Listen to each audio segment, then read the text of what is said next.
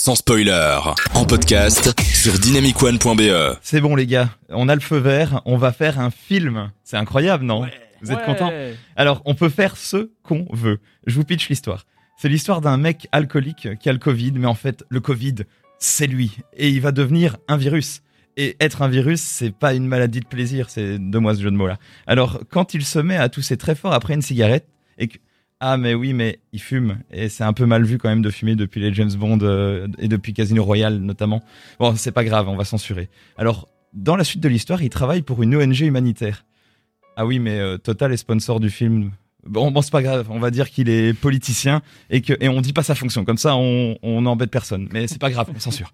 Alors il veut trouver un remède euh, de chez Big Pharma ah mais oui, mais attends, on peut pas dire que, que c'est Big Pharma, hein. on peut pas dire que c'est eux, c'est, on peut pas dire qu'une entreprise comme ça c'est les méchants, le, le, gouvernement va nous tomber dessus. On, va plutôt dire que c'est son meilleur ami le méchant et il veut le dissuader. Et euh, comme ça, on n'accuse pas Big Pharma, sinon on va faire des remous. Euh, c'est, pas grave, on censure. Mais vous en faites pas les gars, on peut dire ce qu'on veut hein, dans ce film.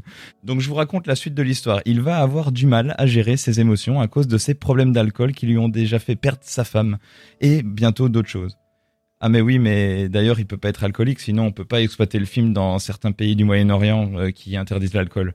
Bon, c'est alors c'est pas grave, il sera accro au, Coca. Quoi, Coca est sponsor, merde. Euh, bah alors le sucre.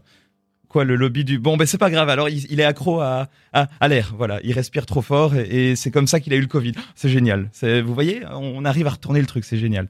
Bon, faites un effort, sinon on n'a plus d'argent pour produire le film.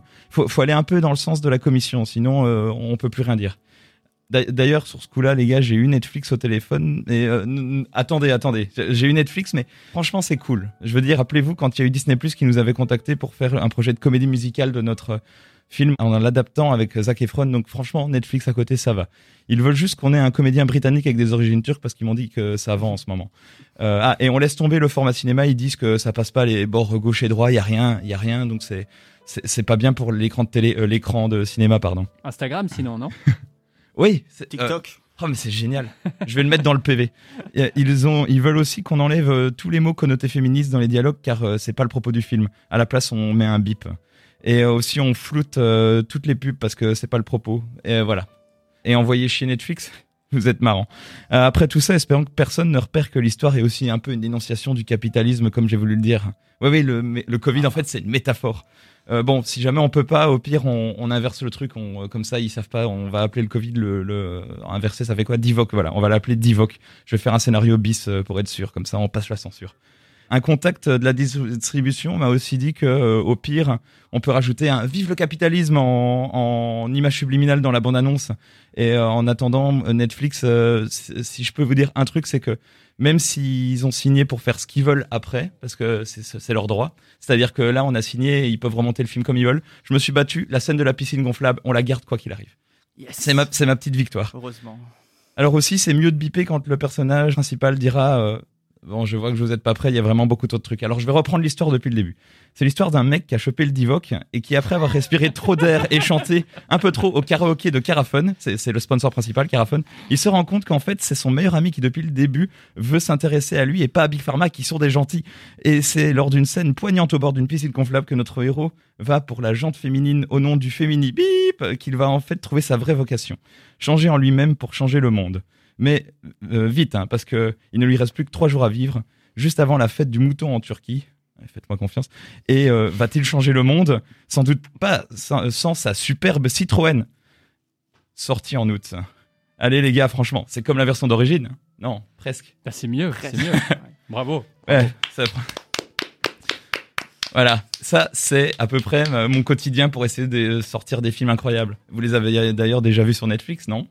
Non, il faut les bons mots-clés, c'est pas grave. non, mais la prochaine fois, on fera un film sans argent pour être totalement libre et pour euh, d'ailleurs ne même pas le diffuser. Hein. Comme sans spoiler, c'est trop bien.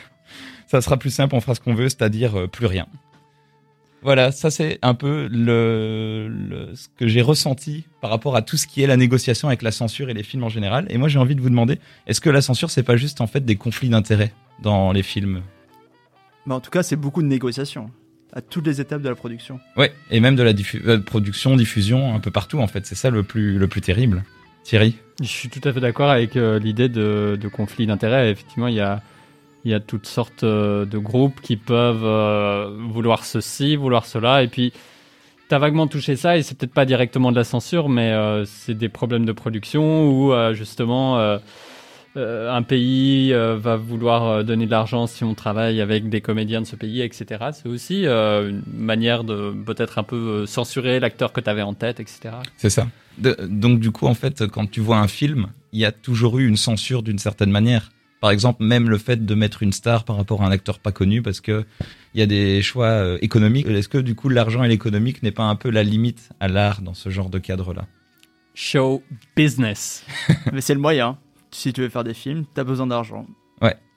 Ou alors tu, tu deviens une sorte d'auteur absolu qui, qui, se, qui sort de toutes les règles, mais euh, qui est presque trop hors circuit. Ce qui peut être un choix aussi, mais du coup, euh, des fois, la censure peut avoir du bon. Mais ça, on y reviendra plus tard d'ailleurs.